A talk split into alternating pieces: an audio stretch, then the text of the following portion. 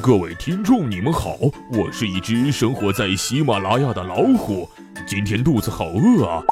也许你们会觉得我气场弱，不过老虎不发威，你们当我是病猫啊？要是有干货，那就好了。呃，那就让我们来一起秀一秀吧。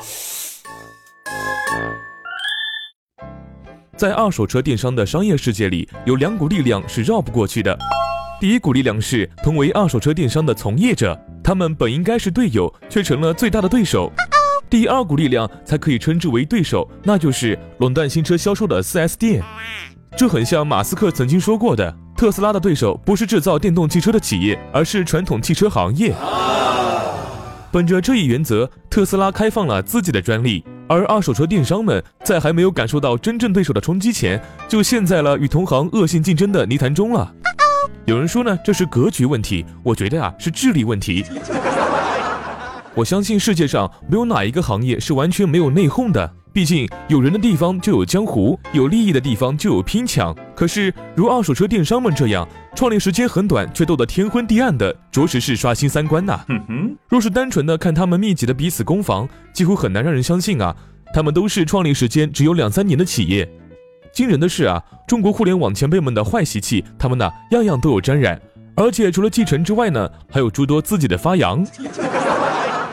斗争呢，早在二手车电商发展的萌芽期就已经开始了。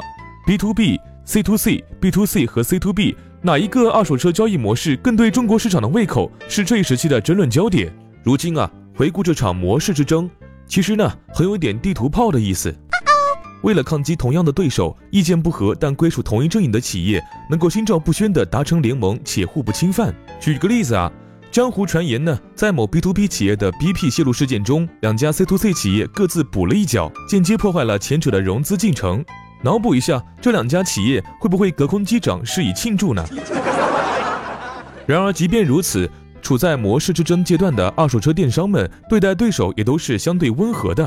想要理解 B to B，就必须了解 B to C。因而，在他们的争论中，二手车电商这个全新的整体概念，在消费者心目中丰富起来了。这对所有参与者来说都是利好。当然啊，使他们变得温和的另一个原因是，那个时候啊，日子啊还很好过。到了争夺资源的时代，情况就已完全变了。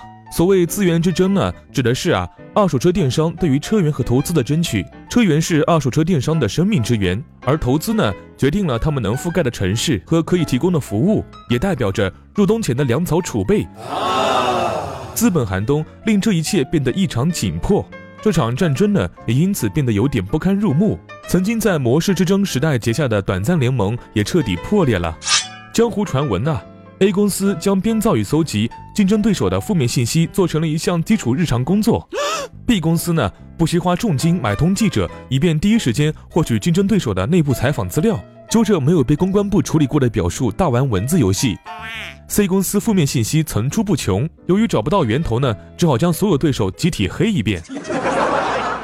也正是因为这样的原因呢。导致现在几乎所有的二手车电商企业都存在着车源造假、销售事故车、维权难、资金链断裂等负面新闻，其中的真真假假早已无法确认了。也许行业内的人呢还可以稍作鉴别，但作为消费者，远远看到这一片乌烟瘴气，当然会避犹不及了。那些来之不易的信任就是这样被葬送的。二手车电商们在切入这个市场的时候就已经很清楚了，单纯依靠销售汽车是不会讲出亿万规模的资本童话的。他们需要面对新车销售市场的价格冲击。以奥迪 A3 这样的一款热销车来看，促销时呢，4S 店可以给出十五万的裸车价格，而同等配置的二手车大多呢报价在十七万以上。当然啊，购买新车需要交购置税，4S 店也可以以裸车优惠的名义捆绑消费者购买保险。但是，即便是加上这些项目后呢，新车价格呢也是略高于二手车。在价格相差不大的情况下呢，消费者会更倾向于哪一边？其实呢，很容易判断。二手车电商利益回报的战线很长，消费者在购买了二手车之后呢，保险、贷款、维修养护才是他们真正关心的。但这与 4S 店的商业模式如出一辙，同样的对手依旧会出现在他们日后的道路上。而现在，二手车电商需要关心的不是如何在未来克制 4S 店的问题，而是如何成功的活到那个时候的问题。二手车电商们这种超越企业年龄的早熟，实际呢就是国内多年恶性竞争环境下的一个投影。大环境不发生质变，作恶者的违规成本一直那么低，市场环境呢就永远不会好。